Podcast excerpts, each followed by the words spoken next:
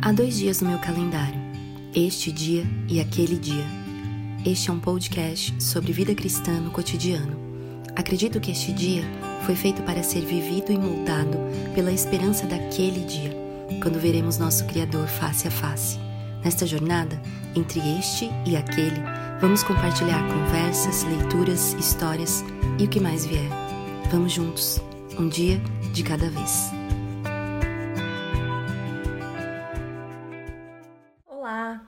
Seja bem-vindo, bem-vinda a mais um episódio desse podcast, este dia, aquele dia. É, eu tô bem feliz hoje com a conversa que, que vamos gravar. Eu, mais uma convidada, quero falar um pouquinho dela, mas estava ansiosa já há bastante tempo para gravar essa conversa, porque ela é muito querida para mim. E tô muito feliz que saiu hoje. Estamos aqui numa quinta-feira de manhã, é, com orquestrando a rotina para encaixar essa, essa conversa. Então, gratidão a Deus também por isso. E eu espero que seja muito abençoador para você que nos ouve. Para mim, eu tenho certeza que vai ser já de primeira mão. Mas quero falar um pouquinho sobre ela. Eu sempre gosto de, e sempre falo isso, de linkar um pouquinho sobre como essa pessoa que eu converso também tocou a minha vida pessoalmente, né? Acho que isso traz uma pessoalidade, traz aí é, algo da um pouquinho da minha intimidade também. Mas eu me lembro que a primeira vez que eu li um texto dela foi no Facebook. e foi um texto que ela escreveu e que, e que deu uma viralizada, assim. Por isso que chegou até mim. Várias pessoas compartilharam. E eu vi que era uma moça de um nome diferente, então já entrei, já segui. e li, era um texto que ela falava sobre uma campanha assim publicitária de uma marca de de um restaurante, de uma loja de lanches muito famosa, que tinha o seguinte slogan: para um produto para crianças, né? O slogan era o seguinte: você pode ser tudo o que quiser. Isso foi lá em 2017. E ela escreveu um texto dizendo quanto isso poderia ser e é prejudicial para os nossos filhos, esmagador, né? O quanto era necessário nós ensinarmos e falarmos, conversarmos com os nossos filhos que na verdade eles não podem ser tudo o que eles querem. e o quanto isso poderia ser esmagador, né? Mas que pela graça de Deus apenas é, eles poderiam ser aquilo que Deus os chamou para ser, né? Então, desde, desde aquele dia eu passei a segui-la e ler os seus textos. E assim, várias coisas me chamavam muito a atenção. O fato dela ser muito sincera e se expor, claro que com devido cuidado e recorte da vida que as redes sociais trazem, mas expor assim as lutas diárias, principalmente na maternidade, ela compartilha até hoje, mas lembro que ela fazia bastante isso, de, de experiências do dia a dia com os filhos, aquelas é, que acontecem no meio do caos do dia a dia mesmo e sempre apontando assim para nossa fragilidade, para as nossas fraquezas como mães, mas trazendo também a perspectiva do evangelho. E eu acho que assim, uma das primeiras mensagens que eu mandei para ela inbox, e acho que ainda foi no Facebook, eu dei uma olhadinha no histórico lá das nossas conversas e me surpreendi o tanto de paciência que ela tinha em me responder, é, mas era sobre isso, assim, era agradecendo aquilo que ela vinha compartilhando e continua até hoje, eu, eu fico muito feliz por isso. É, mas falando, olha, que legal a sua sinceridade, a sua exposição, mas que legal também, que bênção, assim, você sempre trazer é, esse equilíbrio com a esperança, apontando para a graça de Deus. E eu lembro que ela respondeu: Olha, em uma palavra, o que eu compartilho né, é, é sobre o Evangelho. É, o equilíbrio está no Evangelho, né? E como é, justamente a gente olhar para quem nós somos, né, com, com todos os nossos pecados, limitações e lutas diárias, é, e o como a graça de Deus brilha em meio esse caos. Então, desde ali a gente começou a trocar algumas mensagens. Eu lembro de uma vez de, de dela me enviar uns, uns 10 áudios assim, com muita paciência, me indicando vários livros e temas, porque eu ia falar para mulheres e pedir ajuda dela para para encontrar um tema assim oportuno para aquela época. Ah, enfim, eu guardo isso com muito carinho, né? E, e, desde então a gente, como eu já disse, trocamos essas mensagens. Então essa é, é a minha, é, o meu testemunho desse relacionamento, ainda que 90% dele, 99% dele é virtual. A gente se viu uma vez só, quando ela esteve aqui para falar para as mulheres na nossa igreja em Bragança. E não diferente pessoalmente foi muito bom, foi muito enriquecedor, foi muito abençoada. Então tenho assim imensa gratidão por essa querida irmã em Cristo que, que me abençoa demais. Uma bióloga não praticante como eu. Tem aí na sua história essa formação. Eu também passei por, pela graduação de biologia e eu creio que isso é, também me trouxe uma identificação com ela. Mas enfim, quero dividi-la com vocês. Eu sei que ela já tem se dividido com muita gente nas redes sociais, em palestras, mas hoje nessa conversa quero dividi-la com vocês. Ela é esposa do reverendo Ronaldo Vasconcelos, mãe de três lindos, o João, a Samantha e a Chloe. Ela tem um pouco de holandês, um pouco de pernambucana, um pouco de dessa mistura que ela sempre fala. Enfim, repito, alguém que eu gosto muito de ouvir, alguém que eu gosto muito de ler e de conversar também. E hoje estamos aqui e eu tô muito feliz por isso. Hoje eu converso com a Indrica Vasconcelos. Oi, Indrica. Oi, tudo bom? é muito bom estar aqui e você falando assim tanta coisa de mim, eu só só lembrando assim de, de uma ocasião em que eu conheci o Paul Tripp, tive o privilégio de conhecer o, o pastor Paul Tripp Uhum. E eu, eu tava tão emocionada quando eu fui é, falar com ele, né? Eu, eu pedi para precisava abraçá-lo e agradecê-lo pelo trabalho, pelo, pelos sermões e tudo mais. E ele olhou bem sério para mim e falou assim, ó, nada do que eu escrevi, é, eu também não preciso praticar, né? Tudo que eu escrevi, eu escrevi para mim primeiro. Sim. Aí isso me, me, me bateu de uma forma, nossa, foi um tapa na cara, porque a gente tem essa, essa visão de que quem está falando de tudo que está tá por detrás, pelo contrário, é a graça de Deus plenamente. Então a gente fala muitas vezes e tem que rever. Enquanto a gente está falando, a gente está levando tapa cara também, né? É porque não, não podemos falar da boca para fora e deixar a nossa vida de forma inacabada por trás, né? Sem ser tratada. Então, você falando aí foi foi uma, uma visitação aí a, a, tudo que pelo que nós já passamos, né? Pelas, pelas experiências que já compartilhamos. Verdade. Que sempre foi um prazer conversar contigo. É, mesmo que ao longo do tempo, né, a gente acaba se afastando um pouquinho, Verdade. mas aí volta e conversa, sempre, sempre no dia é, é, do biólogo você me manda mensagem, me deixa muito feliz. Lembrar disso, né? pois é. Mas é, é, uma, é uma experiência muito, muito abençoadora poder falar e aprender ao mesmo tempo. É, Deus, Deus falando no nosso coração e a gente falando e ao mesmo tempo Deus tratando em nós antes dos outros, né? Aquilo que ele, ele gostaria que nós fizéssemos e, e, o que ele gostaria que nós corrigíssemos na nossa vida, lembrando dele, de nós, da, da graça dele. Então é um privilégio muito grande estar aqui contigo, porque aí é mais uma oportunidade. Ah, Indrica, mas eu sou muito grata, assim. Eu acho que eu acho que é muito isso, assim, é, é isso que você lembrou, né, enquanto disse que eu falava, que você sempre deixou muito claro. E assim, isso me ensina, eu sou grata, sabe? Isso que você disse, assim, de quando a gente fala, na verdade, isso tá passando primeiro, ou vai passar de alguma forma, pela nossa própria experiência e pela própria correção que Deus tem feito no nosso coração, né? Eu acho que isso é muito bom. Eu acho que nos ajuda, inclusive, a, a lembrar que a gente é bastante dependente, até mais do que a gente acha que é, né? Do, do Senhor. E principalmente quando a gente precisa falar, ensinar. É, é bastante desafiador, mas é um privilégio também, né? Porque você, isso fica mais vivo, mais claro na gente. Exatamente. É um, é um sofrimento bom. Pois é, sofremos juntas. É, e aí, assim, sempre que penso em você e sempre que eu pensei na nossa conversa, né, quando eu comecei esse podcast, e claro, você já era uma das pessoas que eu queria gravar, queria muito. É, eu sempre pensei no tema de identidade, porque sempre que eu penso em você, lembro das suas falas. Esse é um, não sei se a gente pode falar tema, mas é sempre um ponto que você toca bastante. Inclusive, você traduziu um livro que foi importante na sua vida, é o Além da Identidade, né? Que foi publicado pela editora Monergismo.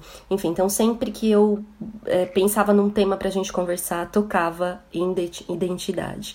Mas aí, um, um, dos temas que você fala bastante, eu já citei aqui é, na, na, introdução, é, é, sobre maternidade, uma coisa muito viva, muito presente, impossível não, não ser. Tem como escapar. Exato. Uh, então, muito nos seus textos, no seu compartilhar, é, nas suas palestras. E recentemente, inclusive, você também lançou um curso, né? Que se chama Maternidade Redimida.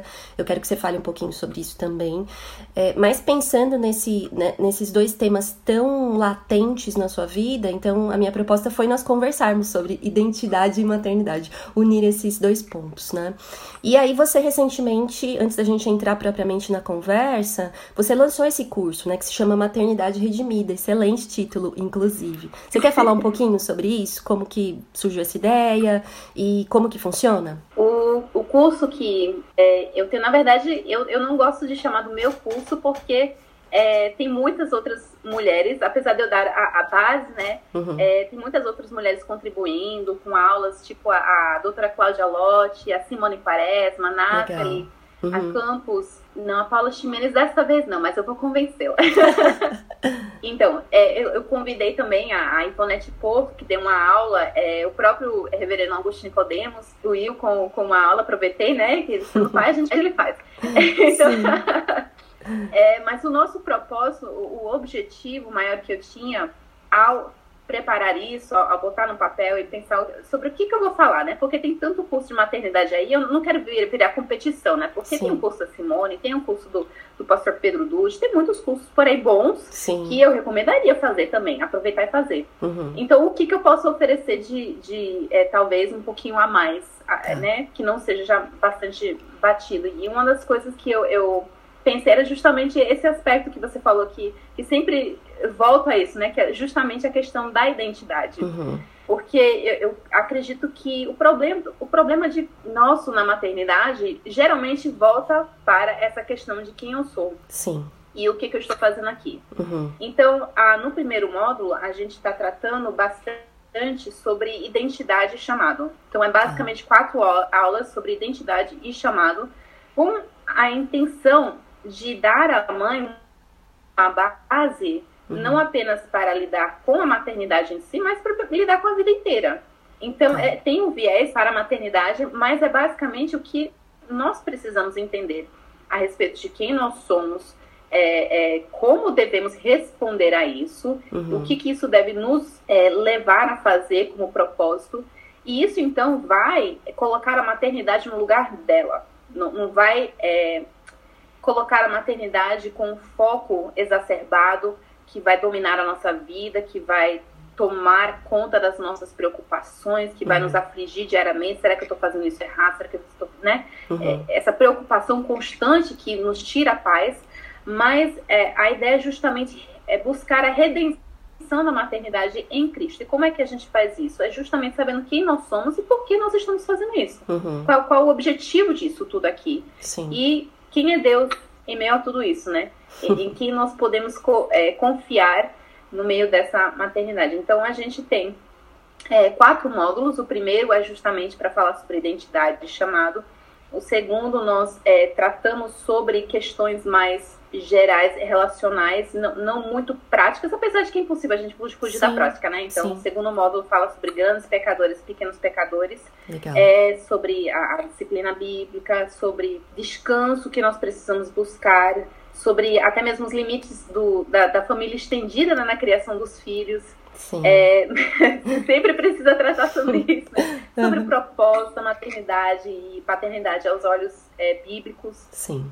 Então, é, agora, esse, esse, último módulo que eu estou pra, preparando as aulas, nós vamos falar é, sobre é, como a mãe sábia né, vai edificar o seu lar. E vai ter coisa prática, bem prática, como, por exemplo, a rotina, né? Ivonete Porto falou sobre a necessidade da rotina. Que legal. É, a Nathalie vai falar sobre os cuidados da casa, né? Não numa perspectiva é, legalista, mas uma perspectiva justamente uhum. é, redimida. Sim. Aos olhos bíblicos da, da realidade como ela é. Uhum. Então, é, esse é o propósito. É realmente é, não, não, não é entregar né, muitas dicas práticas, não, não, é o objetivo geral do curso, mas é estabelecer, é, é dar meio que um, uma bússola tá. para a mãe. Tá. É, não não para substituir a Bíblia, é claro, né? Sim, mas sim, ajudar sim. as mães uhum. a saber como enxergar as coisas. Aí, quando vier qualquer coisa pelo mundo, o objetivo é essa mãe estar equipada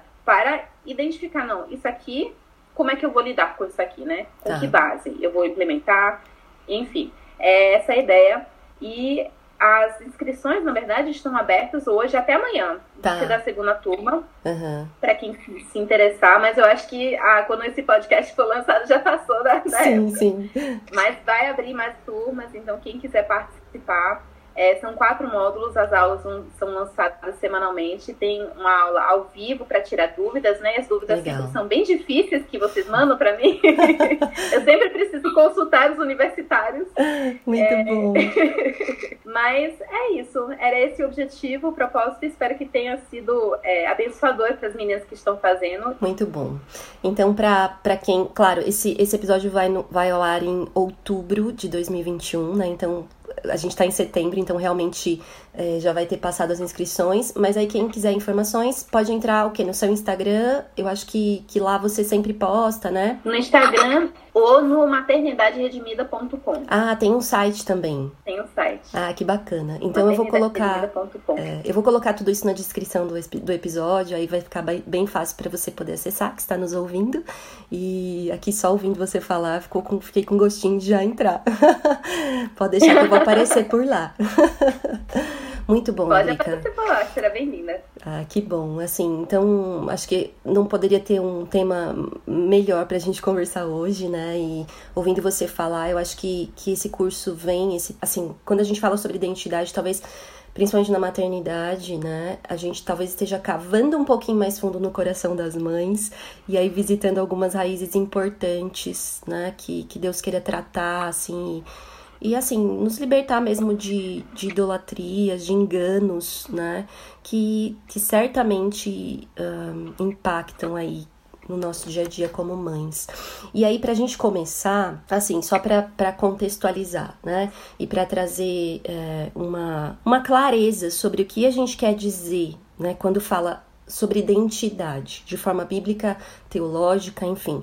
O que, que você quer dizer quando você fala de identidade? Então, Lívia, quando é, eu falo sobre identidade, e eu pego muito das minhas é, definições do, do livro, né, que eu havia, o autor The Keys, uhum. que é lá no, nos Estados Unidos, ele é, é diretor lá do, do Labri, uhum. perto de, de Boston. Sim.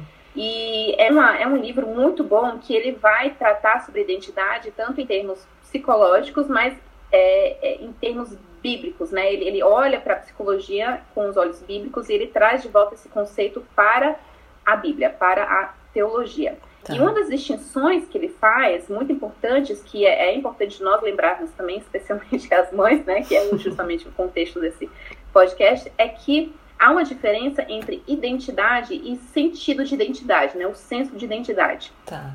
Ou seja, há uma diferença entre aquilo que nós de fato somos e a forma com a qual nos enxergamos, aquilo que achamos que somos. Sim. É, então vejamos, se a gente imaginar, por exemplo, uma caneca, uhum. eu estou tomando aqui café numa caneca, se essa caneca é, olhar para si e imaginar, não, eu sou um prato, ela não vai deixar de ser uma caneca. Sim. Então a identidade dela já está bem estabelecida aí. não, não importa é, se ela achar que ela é um prato, se ela achar que ela é um garfo, não, não importa. Ela é uma caneca, caneca, vai continuar sendo caneca, independente do seu senso de identidade. Sim. E ela vai continuar apenas cumprindo o seu propósito como caneca. Uhum. Ela não, nunca será é, satisfeita fazendo porque ela não não tem a, a estrutura física, né, para conter comida. Apesar de que tem gente que come macarrão do, do, do da caneca, né? Mas tem gente que come outra Existe. tudo. Existe. Mas é, deu, deu para entender, né, que é. o nosso sentido de identidade ele pode variar, né? Ele pode mudar, mas aquilo que de fato é a nossa identidade é algo fixo. Ele não é algo abstrato, não uhum. é algo é, é relativo, né? Como muitos poderiam pensar. É, mas é algo que de fato existe e ela independe daquilo que nós achamos que ela é ou não. Uhum. Agora, o quadro ideal, o cenário ideal, é quando nosso sentido de identidade está alinhado com a nossa identidade. Uhum. Quando nós realmente compreendemos quem nós somos. Sim. Né? Porque aí nós de fato podemos servir e, e trabalhar de uma forma que realmente traga propósito, sentido, satisfação à nossa vida.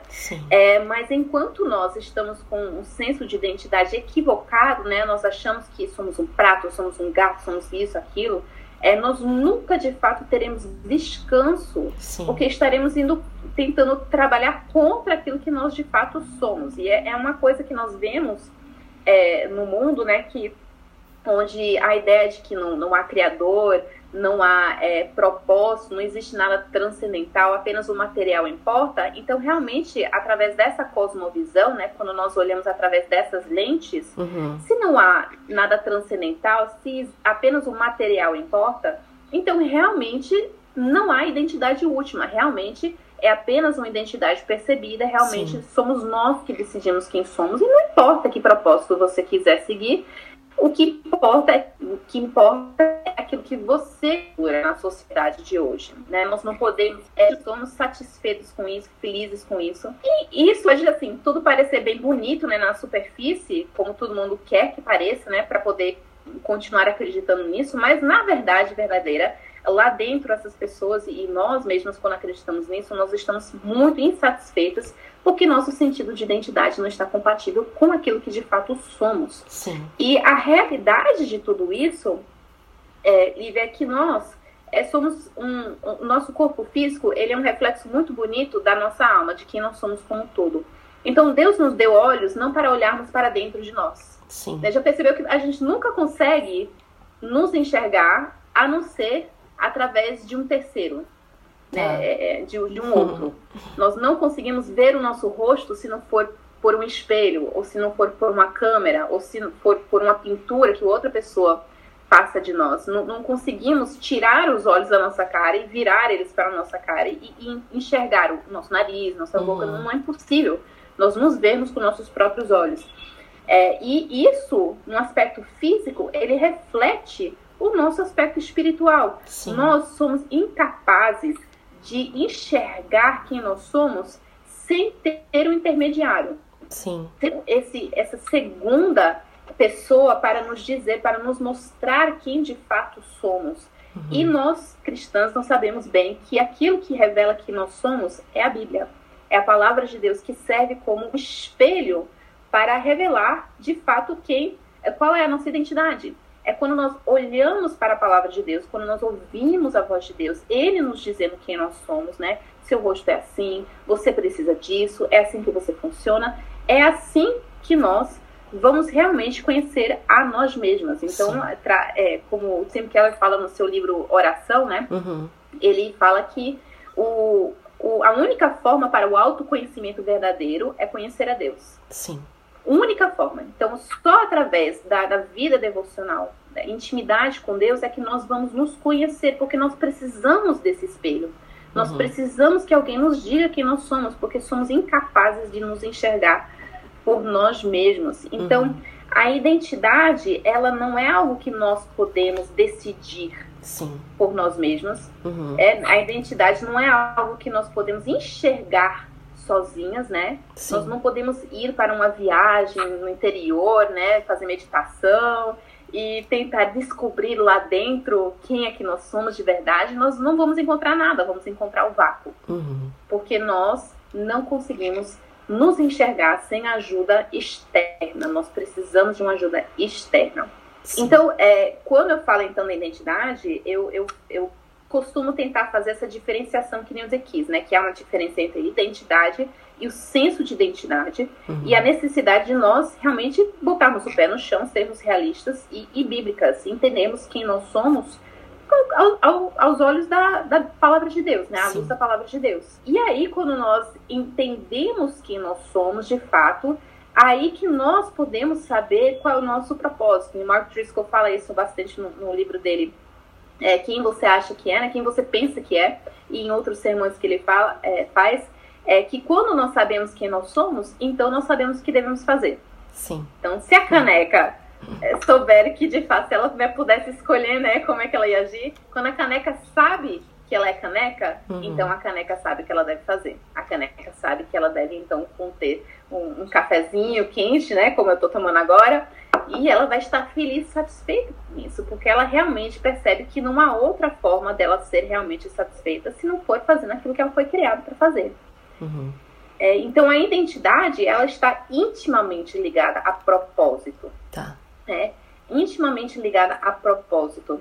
A Romanos 11, versículo 36 fala: Porque dele, por meio dele e para ele são todas as coisas. Está se referindo a Jesus. Uhum. Então, o nosso propósito está é, é, é, criado por meio dele, Sim. para ele e por causa dele. A nossa identidade está toda direcionada a Cristo. Uhum. Então, quando nós tentamos tirar Cristo da figura, em qualquer instância, quando ele não é aquele que nós amamos acima de todas as coisas, nós vamos consequentemente começar a procurar outras formas de saciar essa nossa fome por identidade, né? Uhum. Como diz o, o no seu livro Além da Identidade. Sim. É, eu gosto muito da, da descrição. Você, você, fez uma pergunta, Lívia, que vai ser assim, daria para falar por horas sobre isso. Dá para ser só esse episódio, né? Fica à vontade. É, pois é. Mas é, eu, eu gosto muito da, da descrição do livro lá do, do reverendo Jonas Madureira, falando sobre inteligência humilhada. Você conhece ele também, muito bom esse livro, uhum. é, em que ele faz a descrição é, do homem como ser desejante. Uhum. E ele usa aquele, ele, ele usa aquele versículo, Gênesis 2, é, versículo 7, para descrever como é que o homem foi formado. Então diz que o homem, e Deus formou o homem do pó da terra, soprou-lhe nas narinas o fôlego da vida e o homem se tornou alma vivente. Sim. E o reverendo Jonas ele fala aí então que a, a palavra alma, e, e eu, eu, pude verificar isso, né, pela maravilha da, da tecnologia, pude averiguar nas palavras originais no hebraico, que a palavra alma aí realmente significa nefesh, é, e, e, que é, o seu significado literal é desejo, Sim. é vontade, né, é fome, em outras instâncias na, na Bíblia, ela é até mesmo descrita como, traduzida como garganta. É, então, tudo para indicar é, apenas seres que temos desejos, temos fome, mas nós, por essência, nós somos fome, nós somos desejo. Sim. Nós temos essa necessidade inerente de sermos saciados por uma fonte externa. Nós Sim. temos esse anseio natural, não, desejos não são uma coisa ruim, mas fazem parte de quem nós somos. E nós somos criados por quê?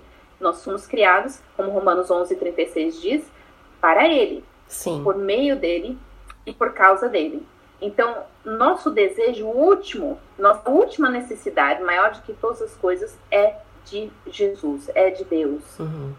Como diz o salmista em, né, no Salmo 42, versículo 2, a minha alma tem sede de Deus, do Deus vivo. Então, Sim. é uma característica nossa buscar a Ele. Isso faz isso é a nossa identidade. Nós somos, por essência, vazios por nós mesmos e Sim. nós só saciaremos nossa, nosso desejo por identidade, nossa fome por identidade em Deus. Uhum. Não temos a quem mais recorrer para matar essa fome, né? Nós podemos até tentar, né, matar a, a fome de almoço com um brigadeiro, com um biscoito, né, como nossos filhos tentam fazer, mas isso, no final das contas, não vai nutrir o nosso corpo, não vai nutrir a nossa identidade. Nós sempre estaremos é, com identidade fraca, com identidade é, é, sem, sem substância, Sim. sem capacidade de ser aquilo que de fato foi criado para ser. Sim. É, então, nós somos o que nós somos, mesmo sem acreditar.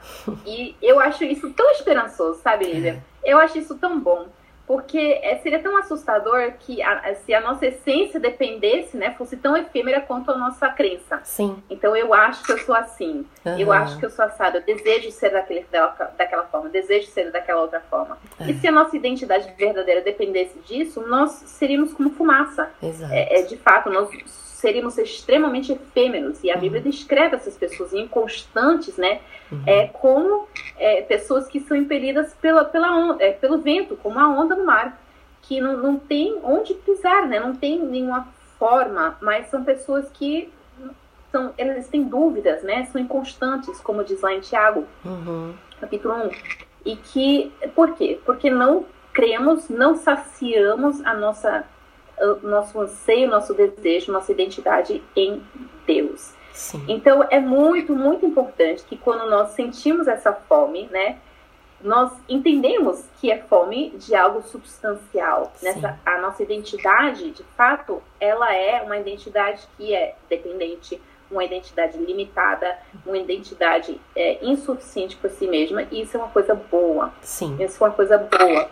Então, é, como eu falei, dá, dá, um alívio para mim, porque mesmo através das crises de identidade, né, que eu Sim. fico confusa e tal, eu posso parar e pensar assim, graças a Deus, mesmo que nesse momento eu esteja com a cabeça totalmente confusa, né, estou tentando me encontrar, eu não vou deixar de ser quem eu sou, porque Exato. Deus é quem Ele é. Exatamente. Deus é imutável. E, consequentemente, a minha identidade está segura nele. Então, mesmo que eu quebre a cabeça agora, eu esteja pecando e eu preciso me arrepender, eu estou idolatrando tal e tal coisa, mas Deus está segurando minha identidade firme nele e eu, ele vai me trazer de volta pela fidelidade dele a si mesmo. Amém. E ele vai, vai me perdoar e vai me, vai me agraciar com a satisfação e a paz que só ele pode me dar. Incrível. E assim, né, Enrique, te, te ouvindo falar, é, parece, a gente tem essa ideia, né, de que identidade, essa discussão toda em torno de identidade é algo é algo desse tempo, algo novo, né? Mas, na verdade, é, o, é uma questão extremamente fundamental do ser humano, né? Porque, é, segundo baseado no que você disse, no que a palavra de Deus nos revela, né, é o pecado né, é justamente esse rompimento, né, essa, essa busca de autonomia do homem e da mulher em busca de definir a si mesmo, né, em busca de querer saciar essa fome, essa sede, essa satisfação em algo que não seja Deus, a fonte né, da nossa identidade. Então, por que, que eu digo isso? Parece que é um assunto atual e extremamente eh, desse tempo, mas é um assunto de todos os tempos, desde o início. Mas talvez a gente, a gente tenha essa discussão mais aprofundada hoje, porque justamente a gente vive num tempo, né, que, em que o sentimento em que a experiência, né, em que a emoção é, tá tão em alta, né, tá tão, assim, é, hoje, digamos que, na verdade, de todos os caminhos que o homem e a mulher foi buscando para saciar sua sede, a gente está num tempo em que ele está buscando de novo, né, nos sentimentos, nas emoções, nas experiências, é, essa busca por identidade. Então, é, ao mesmo tempo que é um, um assunto de sempre, também é um assunto importante para esse momento, né? Exatamente. É um, é um assunto que é tangente à nossa, à nossa experiência como ser humano desde a queda. Uhum. Desde a queda. É porque nós vemos que isso começou justamente no momento em que Eva viu aquele fruto como sendo desejável. Sim. Então, ele, ela naquele instante, ela estava negando a sua identidade, Sim. negando né, a sua necessidade maior como sendo a bondade de Deus, né, Deus sendo bom, e ela olhou para aquilo que não era bom e falou que aquilo era bom, que aquilo iria ser o suficiente para saciar quem ela era. E Sim. a partir de então, isso botou, virou o mundo inteiro de cabeça para baixo. Então, faz parte da nossa natureza pecaminosa nós sermos, estarmos insatisfeitos com, com Deus. Faz parte de nós, mesmo nós cristãs, mesmo nós Isso. já redimidas, salvas pela graça de Deus, o pecado ainda reside dentro de nós e nós precisamos constantemente lutar contra essa vontade constante uhum. é, de buscarmos saciar-nos em outros campos. É um tema extremamente atual, mas extremamente inerente ao ser humano desde que o ser humano existe. Sim. Né? Isso se revela de formas diferentes porque é um mundo é muito inconstante, né? O mundo uhum. vai, vai de um lado, como um pêndulo, né? Vai para um extremo, aí de repente parece que a novidade, porque foi para o outro extremo, né? Mas é sempre um pêndulo, não há nada de novo debaixo do sol. A busca é sempre é a sempre, mesma, né? Uhum. É sempre o homem querendo saciar é, a sua identidade de uma forma é, sem Deus. E o Zekis, ele, ele fala sobre o, o os românticos, né? Uhum. É, que, que tentam ir atrás das emoções, daquilo que sentem como base naquilo que, como base daquilo que são.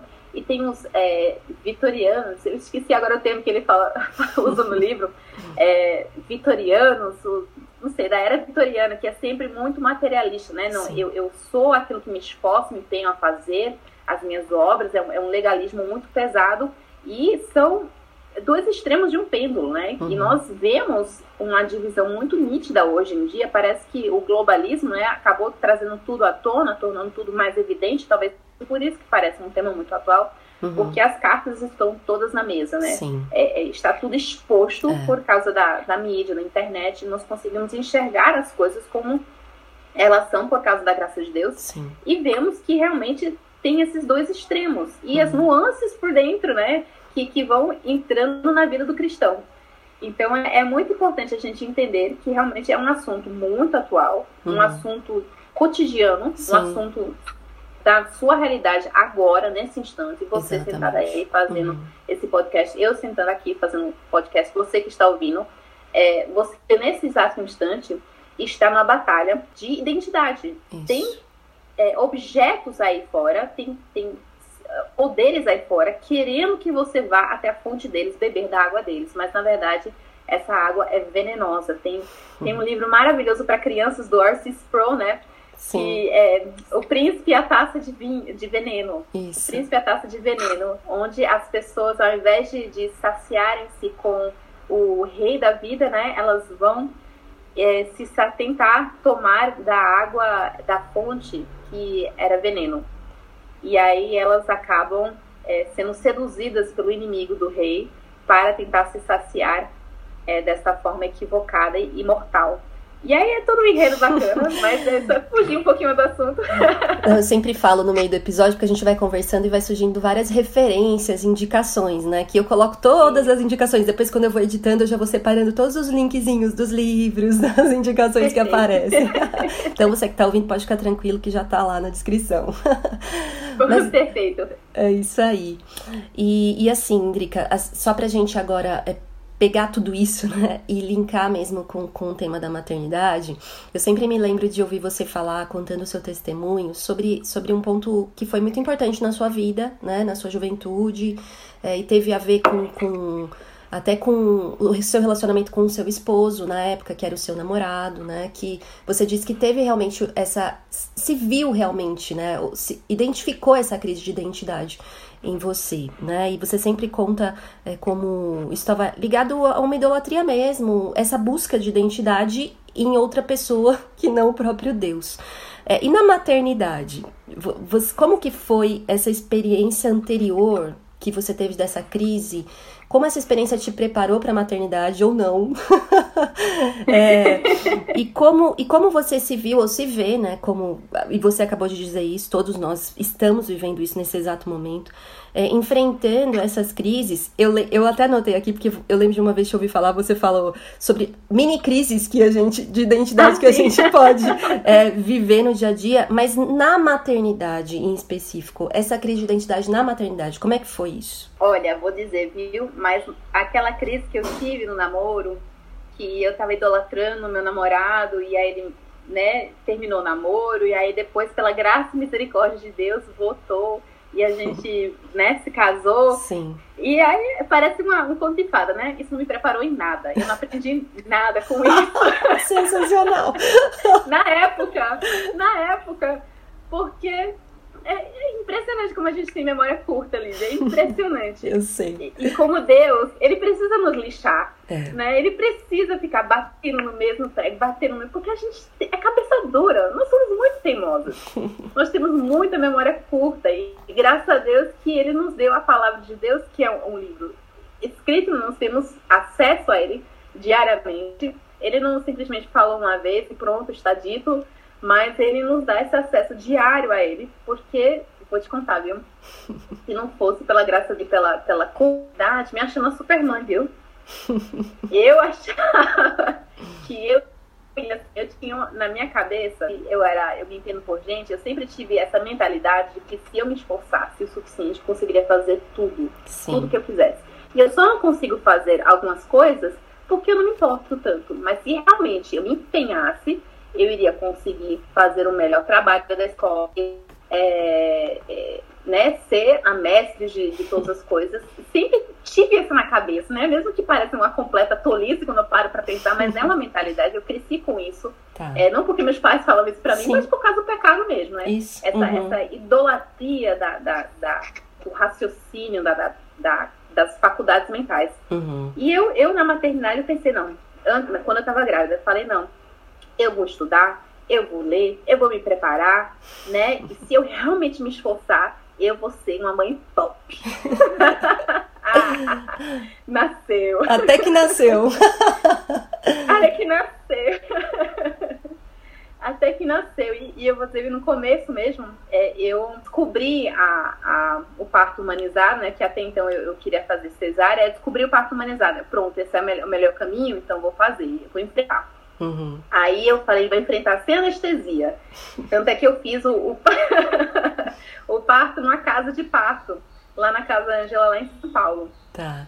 E é, eu, eu enfrentei a minha própria fraqueza é, no finalzinho, né, nos últimos é, 4 centímetros de dilatação, quando eu comecei a, a, a brigar e, e xingar e pedir anestesia, e as enfermeiras falando assim, ô oh, querida, nós não temos médico aqui não, você não pode tomar anestesia, você quer uma dipirona?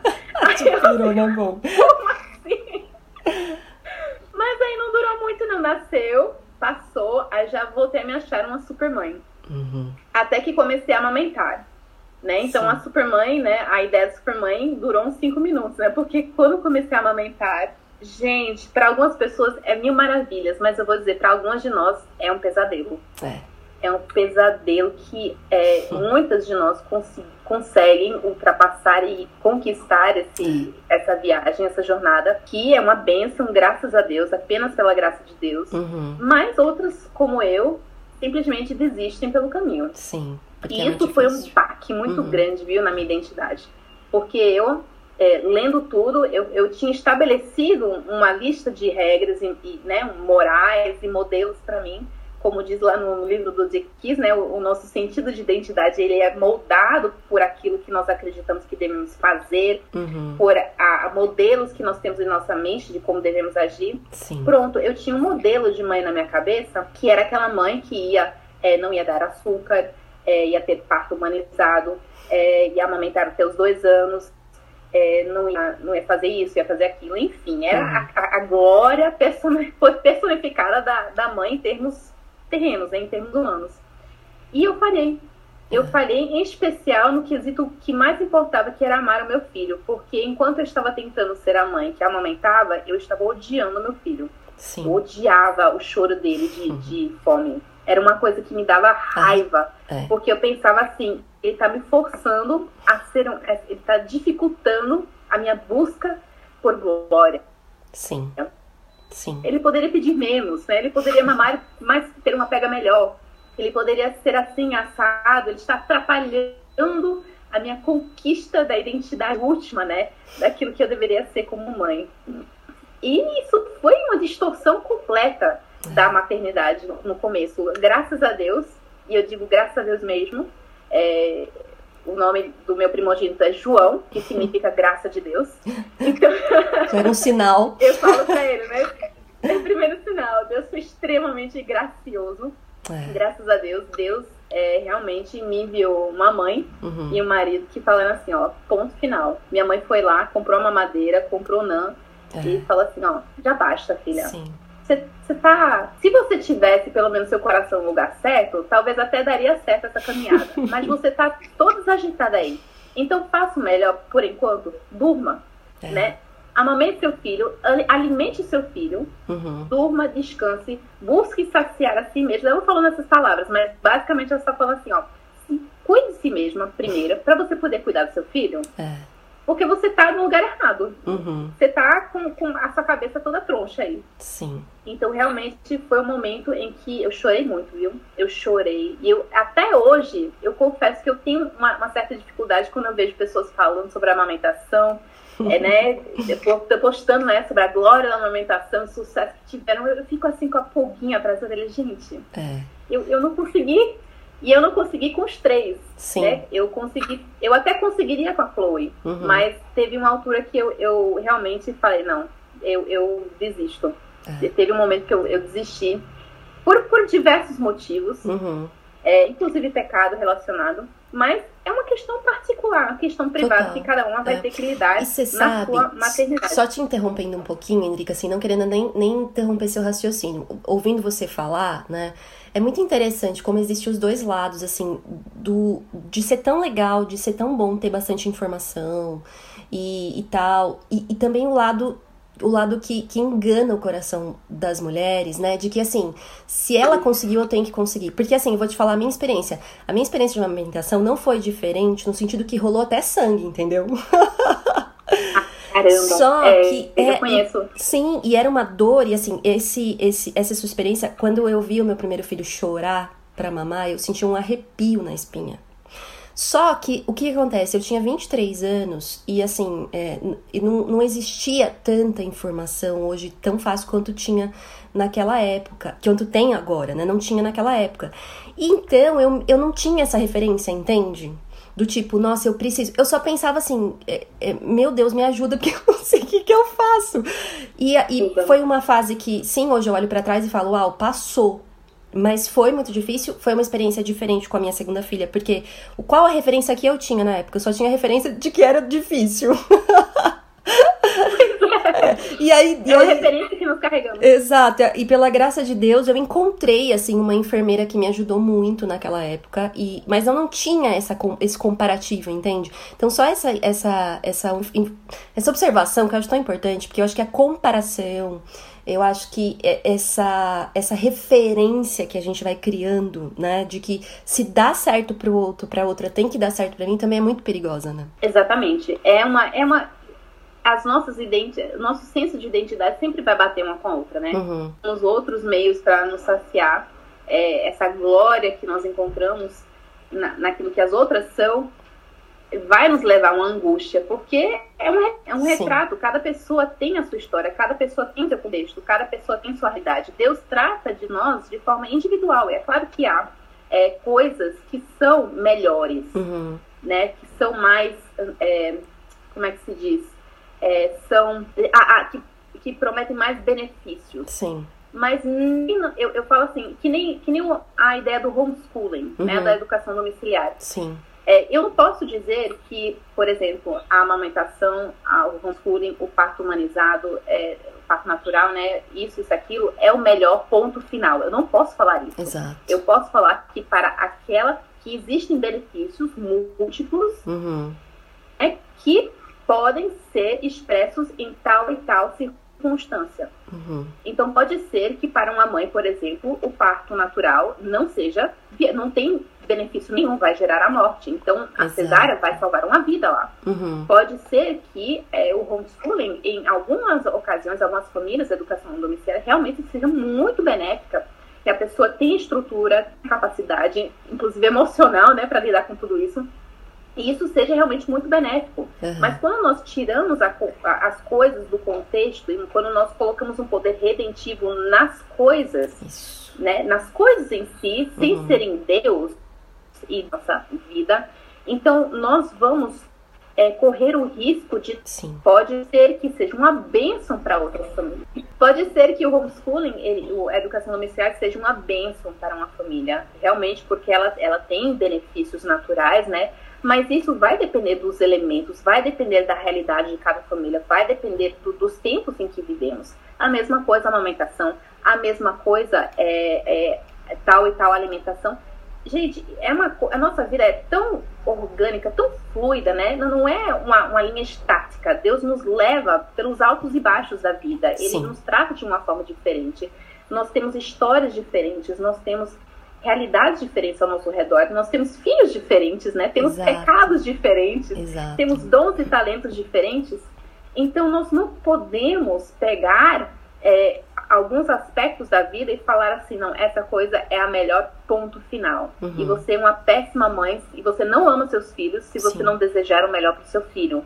É, isso é uma distorção total da identidade daquela mãe. Isso. É uma uhum. distorção total da identidade dos filhos, né? Uhum. Uma distorção é, da criação que Deus nos dá. Sim. Porque nós não fomos criados para essas coisas. Essas coisas foram criadas para nos servir. Exato. Né?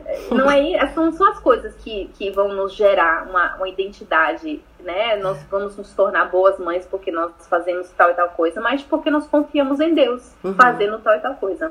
É, e como então, isso. É. Não, e como isso é libertador, né? Porque assim, você sim. pode ter referências, exemplos, testemunhos, sabe, pessoas que caminham próximo ou longe de você, que te inspiram de alguma forma. Mas você entender, eu sempre falo, a gente precisa entender que cada um tem o seu lugar no reino de Deus. Exatamente. né? E, Exatamente. e assim, quando a gente foca demais, né? Nesses altos, a gente foca mais nos baixos, né? ou nos altos, porque a gente é. acha que pode, pode fazer alguma coisa, ou nos baixos, é, a gente sempre vai para esses extremos né? Porque a gente acha que a gente não consegue, definitivamente. É, o problema está só em mim, né?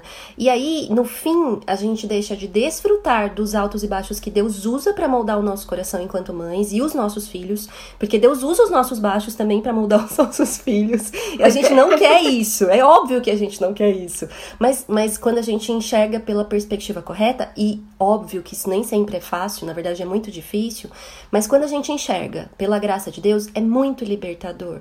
E você passa a desfrutar né, disso, mais do que a resistir, né? É o que é o que Cristo nos convida a fazer, né? Ir até Ele quando Sim. estamos cansados. Todos nós estamos cansados com fardos insuportáveis, né? É. É, nas nossas costas e entregar a Ele e tomar sobre nós, não, não deixar de trabalhar, né? Não uhum. ficar com o pé pro alto, mas tom, tomar sobre nós o fardo leve dele. Sim. Enquanto Ele faz um maior trabalho que é nos redimir, que uhum. é nos uhum. salvar. Uhum. Então nós não precisamos nos preocupar em nos salvar, nos redimir através de regras, através de, de busca de glória, mas Sim. descansar que Ele vai nos salvar Inclusive quando nós pecamos, como você falou, contra os nossos filhos. Sim. Que eu acho que são os momentos em que mais se revela a glória de Deus. Quando Exato. nós, como mães, é, reconhecemos as nossas fraquezas, reconhecemos que somos insuficientes, que somos dependentes, que somos uhum. pecadoras aos nossos filhos e eles então vêm por detrás de nós, né? É como se nossa, nossa luz apagasse, se apagasse. Sim. E eles enxergam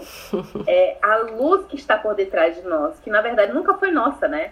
É, nós somos apenas a luzinha, né? E a luz vem do sol. Exato. A luz vem do sol. E eles podem então enxergar a Deus cada vez mais quando nós reconhecemos a Ele, pedimos perdão, né? É uma coisa que nós não fazemos, né? Nosso orgulho é. nos impede muitas vezes de pedir perdão aos nossos filhos, mas Uhum. A gente precisa.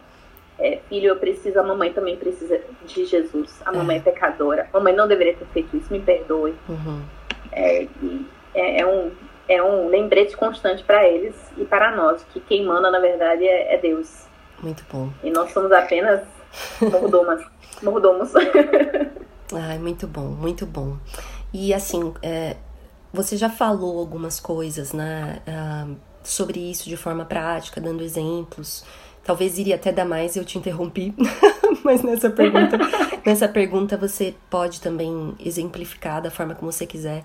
Mas quais seriam assim as armadilhas? Eu usei essa palavra armadilha, né? Porque porque eu, eu acho que a gente cai muito nesse, é um engano do nosso próprio coração, né? Mas as armadilhas mais comuns que uma mãe pode cair com relação à sua identidade e aí, como combatê-las, né? Eu acho que a gente já falou um pouco disso, mas, enfim, o que, que você tem a dizer a mais sobre isso? Olha, é, é muito importante a gente lembrar que quanto mais nós olhamos para o fruto proibido, mais nós vamos desejar. Uhum. Né? Então, é, essa é a estratégia de marketing, né? Uhum. Que as pessoas precisam ver para poder desejar. Se elas não veem, né, é, não, não vão saber que existe. Sim. Então elas provocam desejos, é, o mundo provoca desejo no nosso coração, em especial através é, daquilo que nós vemos e daquilo que nós lemos, daquilo que ouvimos falar, né? Tudo que entra é, é na nossa cabeça, é, pelos nossos olhos, pelos ouvidos, tudo aquilo que nós permitimos que entre sem filtro nenhum vai provocar, vai seduzir despertar desejos que não existem, uhum. que, que, não, é, que existe a tendência para desejar, mas vai despertar desejos que não deveriam existir. Uhum. Da mesma forma que Eva olhou e enxergou o fruto, né, de uma forma diferente e desejou esse fruto. Então, eu, eu vejo hoje em dia as mídias sociais como uhum. uma vitrine de, de desejos, né, Sim. uma vitrine uhum. para tudo aquilo, para os frutos proibidos Pode ter muita coisa boa, claro, mas também é uma vitrine para tudo aquilo que nós não deveríamos tentar nos apegar. É, tem livros de, de destruir, de, de, acabar com livros bons, porque muitas vezes nós lemos livros que às vezes a autora não tem essa intenção de uhum. colocar para nós é, modelos imorais Sim. que sejam é, incompatíveis, né, longe da, da palavra de Deus, mas às vezes acaba usando sua vida é, como exemplo e as pessoas que estão lendo acabam se apegando a isso, Sim. entendeu? Sim. É, eu, eu já li alguns livros, é por isso que eu, eu, eu, eu sou, eu sou pecadora. Eu, eu confesso que eu fujo de livro que fala sobre feminilidade, porque eu me vejo me apegando muito a exemplos que elas dão e Sim. sempre assim buscando nelas Uhum. aquilo que eu deveria buscar apenas em Cristo. Então Uhum. eu, eu costumo assim ouvir palestras, ouvir essas coisas, mas tentar não me aprofundar muito nos livros de feminilidade, porque Sim. é uma forma de eu colocar diante do meu coração uma vitrine de coisas que eu não deveria desejar. Uhum. Então, quando eu estou me sentindo assim, satisfeita, aí eu vou lá, dou uma mergulhadinha, olho, porque eu não quero Boa. correr esse risco, né? Eu acho que sou muito imatura para competir com isso. Sim, É, mas eu- precisamos cuidar dos nossos olhos. sim. Precisamos cuidar com aquilo que nós vemos. Uhum. E quando nós percebemos que somos fracas nisso, fuja disso, Uhum. né? Sim. Se você não consegue é, entrar no Instagram sem se sentir culpada, sem né, reclamar pro marido, ah, eu sou uma péssima mãe, eu não presto pra nada, É. né? Se realmente você é uma péssima mãe, não presta pra nada, mas não é pelo motivo que você acha, não. Sim, sim. Por outros motivos. É, e eu, eu percebo que eu faço isso de vez em quando com o Ronaldo. Ele olha pra mim assim e fala assim, Indrica, pare, Só para, né? para.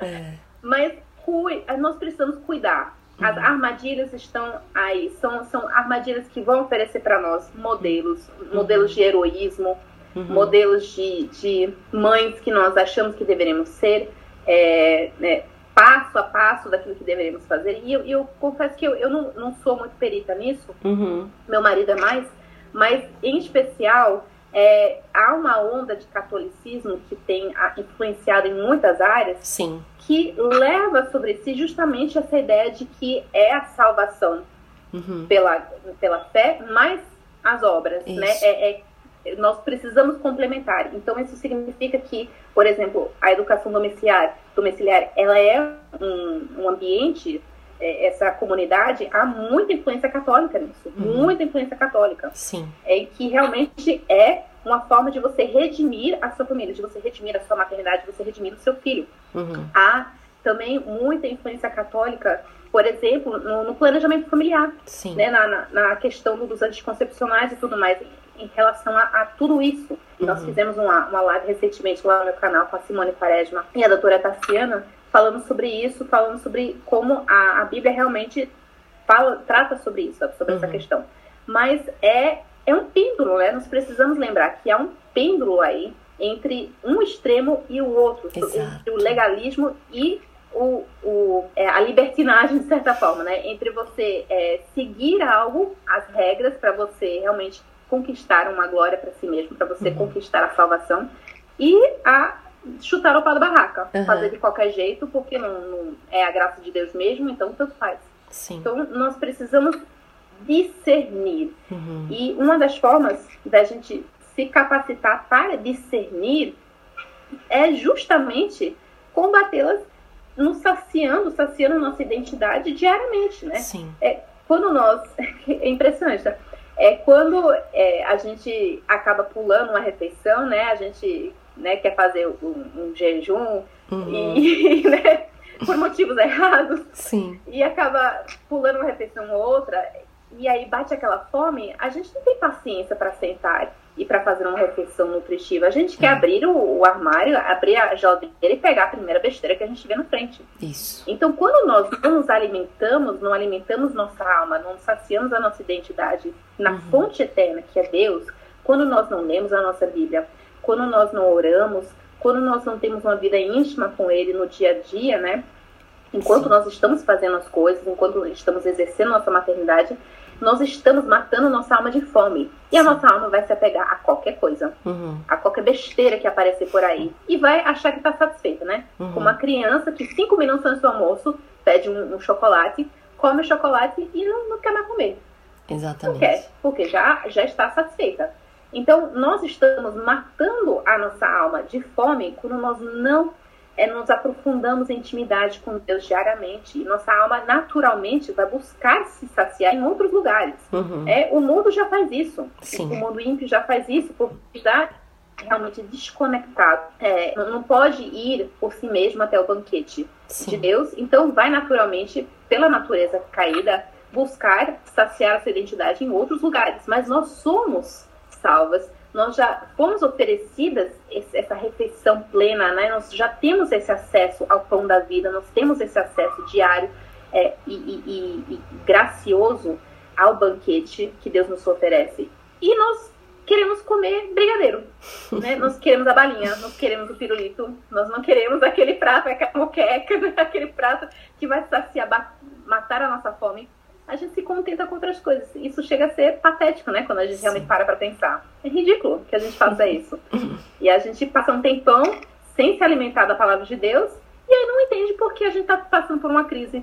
Não entende por que é, a gente está é, com a cabeça em outro lugar. Não entende por que a gente está perdendo na, a, a paciência com os filhos. Não que essas coisas vão embora, né? Sim. Nessa vida. Com certeza vai demorar a, a, vida inteira, na verdade, enquanto estivermos vivos, nós temos trabalho para fazer. Exatamente. e só seremos perfeitos é, o dia que nós não tivermos coisa para fazer, Deus vai, vai, nos levar, né? Já vai estar tá, tá tudo pronto. Mas é, nós precisamos buscar Ele diariamente. É uma forma de nós combatermos. Na verdade, é a única forma de combatermos sim, sim.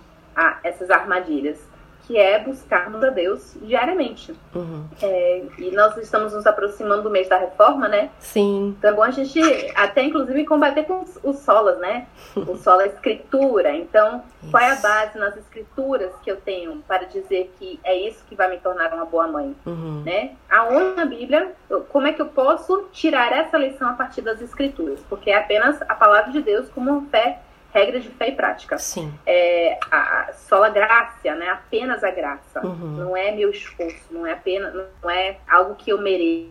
É a glória a Deus.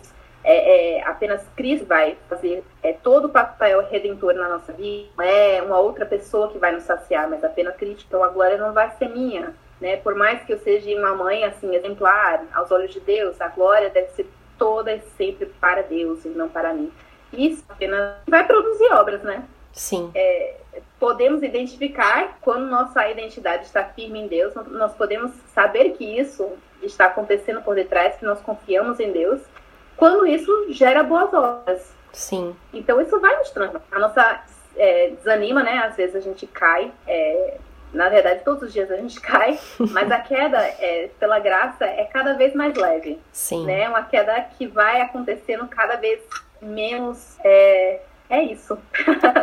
é tudo isso. Não, é tudo isso, mas é. Eu lembro da, dessa primeira frase que você me enviou na resposta. Eu falei no começo, né, da introdução, que você me deu quando eu te perguntei é, o que você faz, né? Você falou é o evangelho.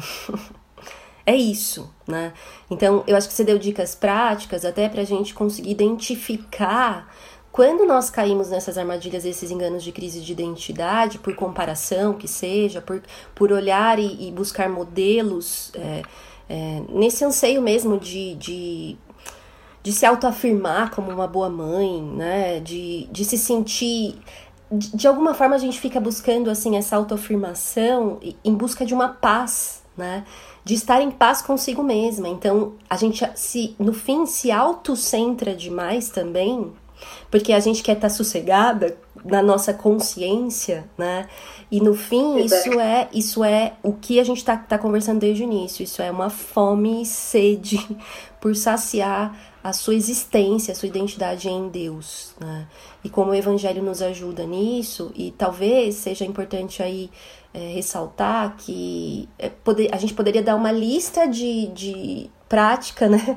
De, de coisas para as mães. Olha, para você fugir dessas armadilhas, para você lidar. Mas existe uma resposta é, firme, concreta, substancial e, e, e, certa, né? É o evangelho, é o relacionamento com Deus, né? Eu lembro de você falando isso na palestra, inclusive, que, que esteve aqui em outras vezes, que intimidade gera identidade. Então, Exatamente. Então, quanto isso é importante. Exatamente.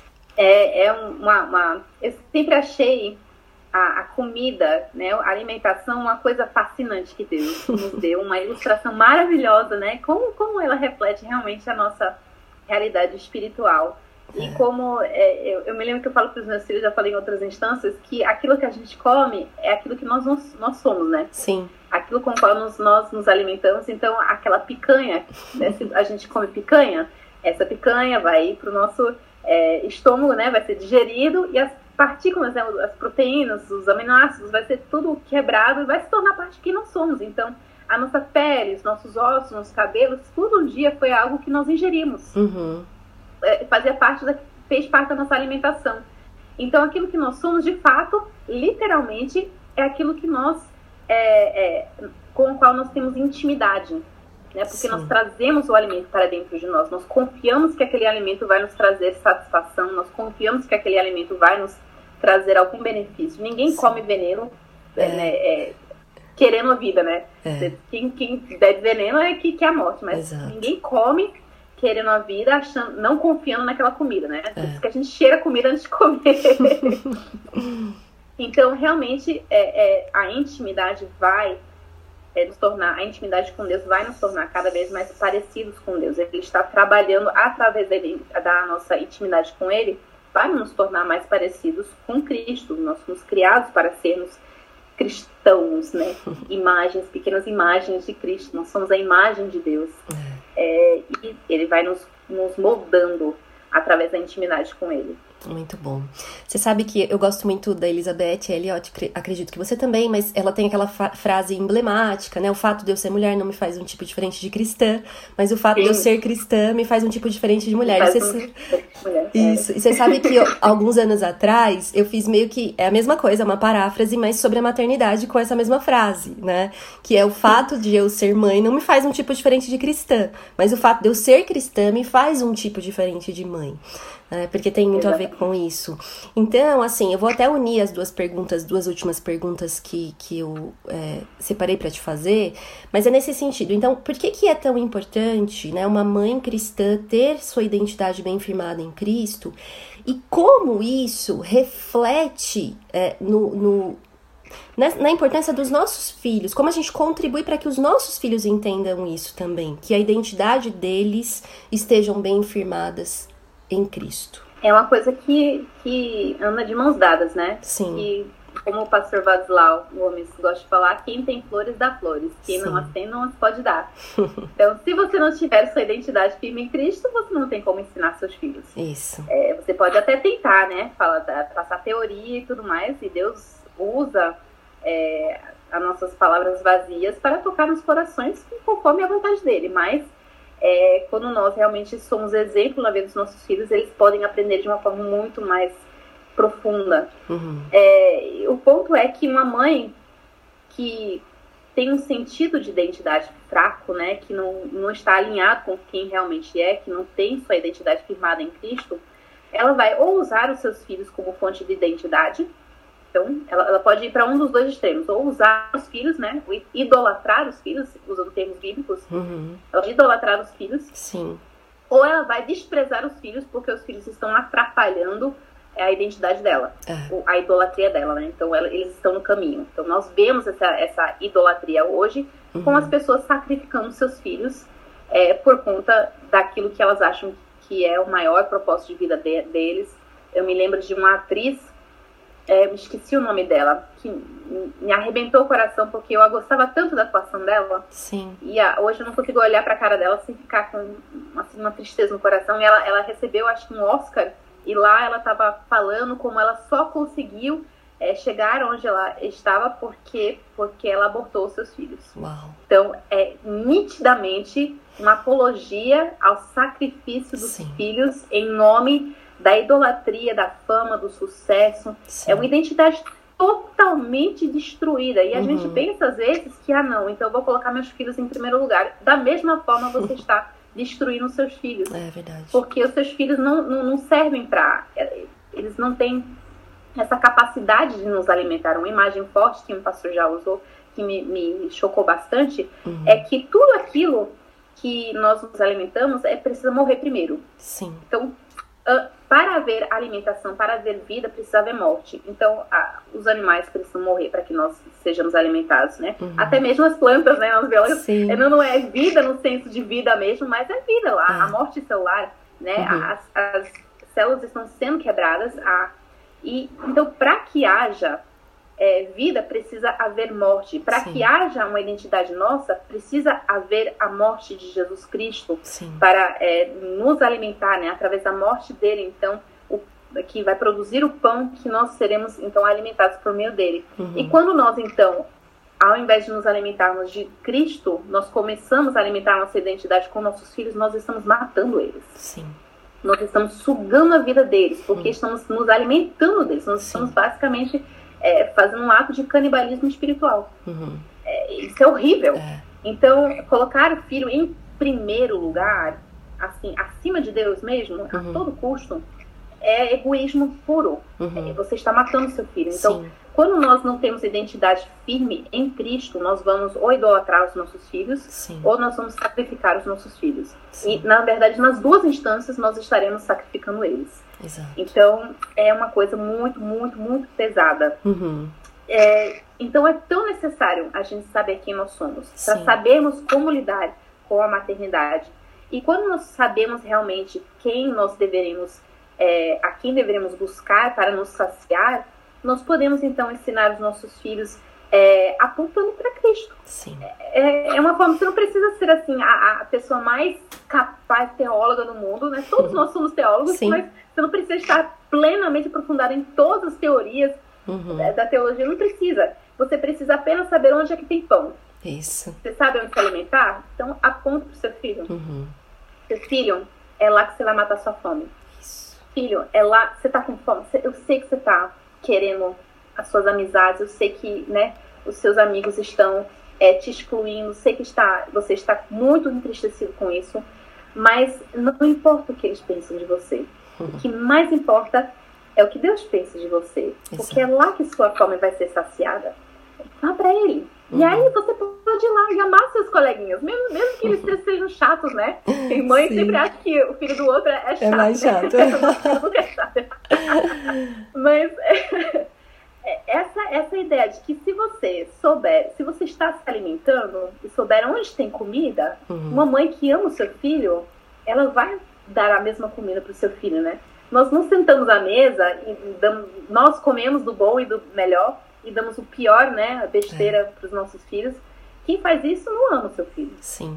Quem não se importa com a alimentação. Nós sabemos aquilo que é bom, nós damos também para os nossos filhos. Isso. Né? Nós comemos do, do, da mesa juntos.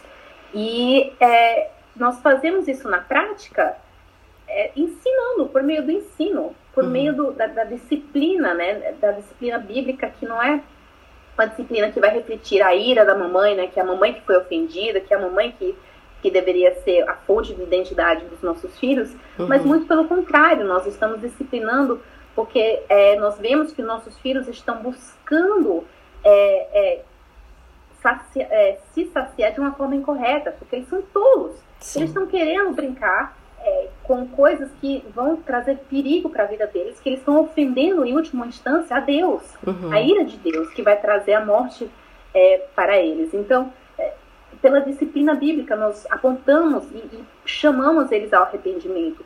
É, nós vamos modelar isso através é, do nosso arrependimento mesmo, né? Sim. Sempre não precisamos ser a a mãe forte que aguenta tudo e não chora na frente dos filhos, nós podemos demonstrar nossa fraqueza justamente para revelar a força de Deus que está por detrás.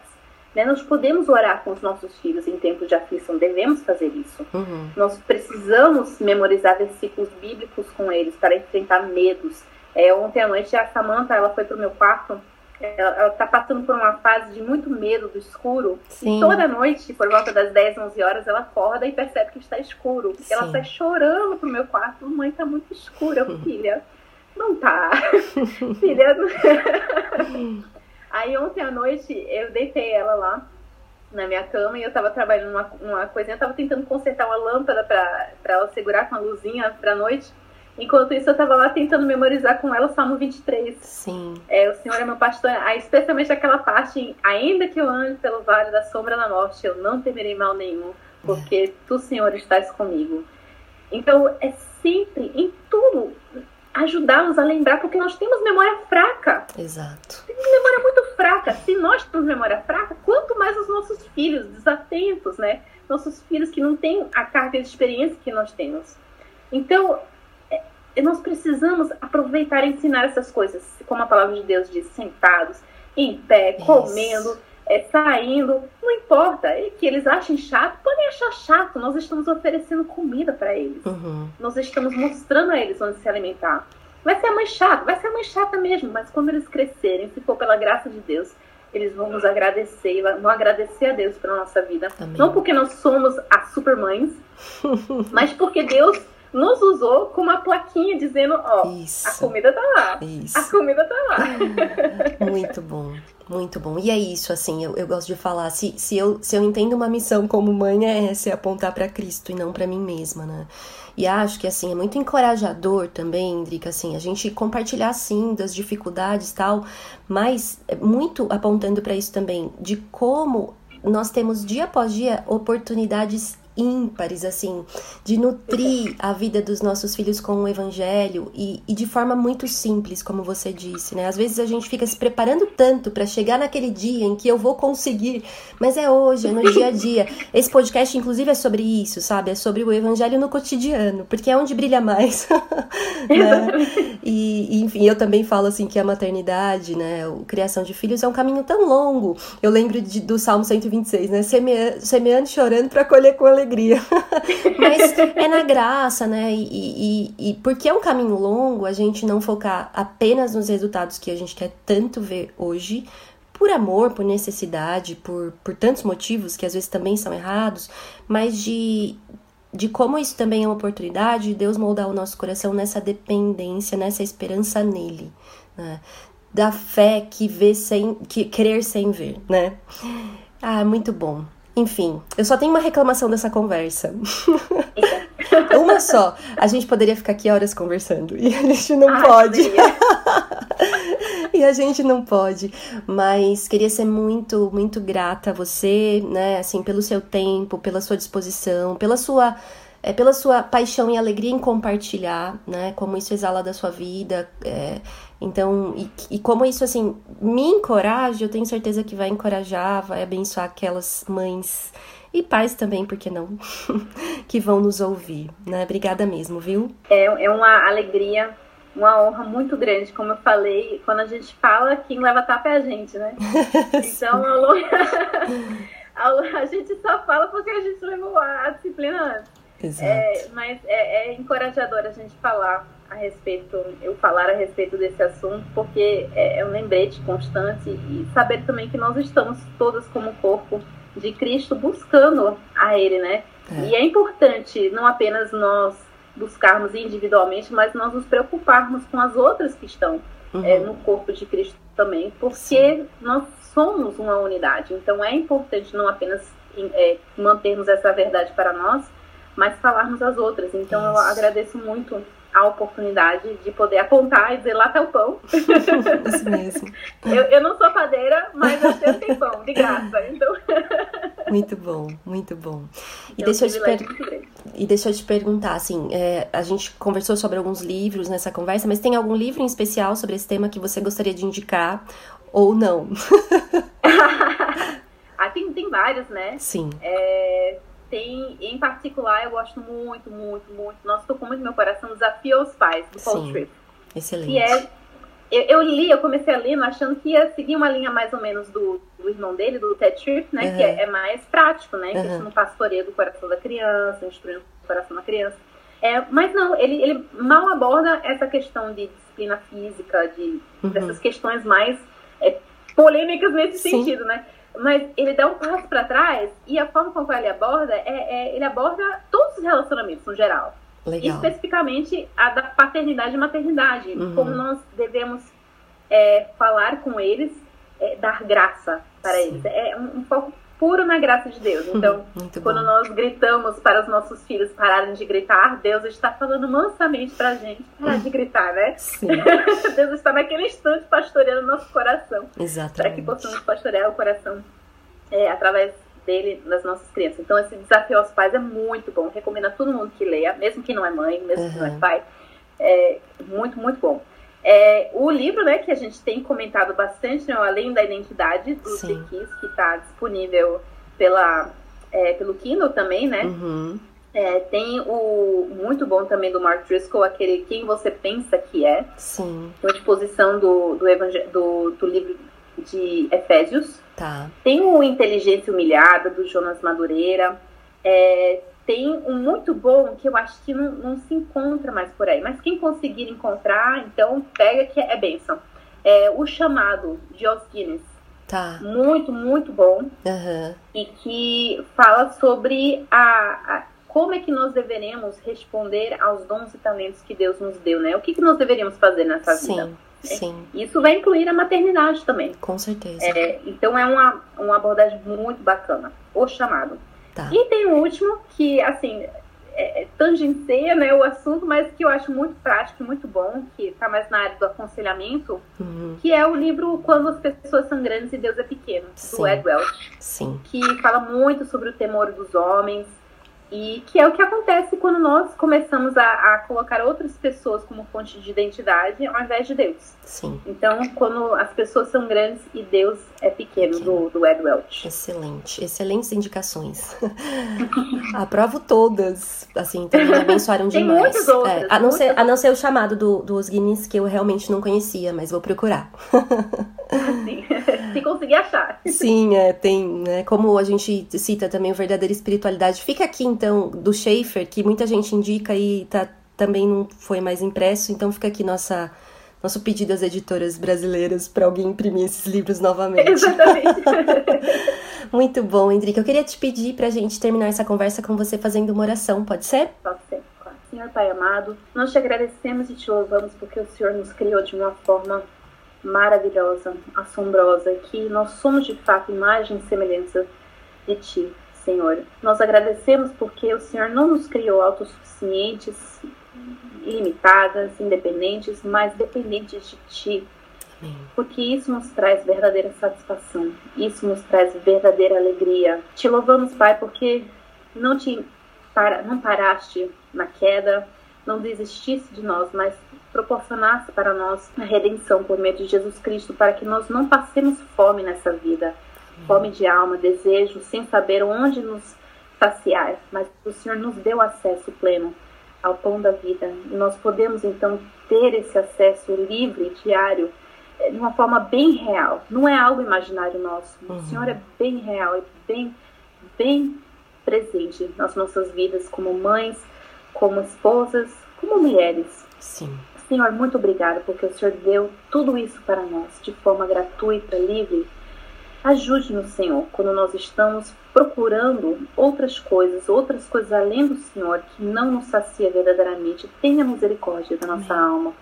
Tenha misericórdia dessas pecadoras que não sabem de fato aquilo que é bom para nós, mas que precisam desesperadamente de Ti. Pedimos que o Senhor nos corrija, Uhum. que o Senhor nos discipline quando for necessário, que puxe a nossa orelha, que nos traga de volta para Ti, de forma bondosa, através da Tua paciência, e ajude-nos a entender que essa é a forma com a qual o Senhor deseja que nós tratemos os nossos filhos pacientemente, mansamente. Ajude-nos, Senhor, produza esse caráter, esses frutos dentro de nós, para que possamos ser luz e sal neste mundo, agindo naquilo que o Senhor nos chamou para agir dentro da nossa família e também no- nos outros círculos de influência que o Senhor nos proporcionou.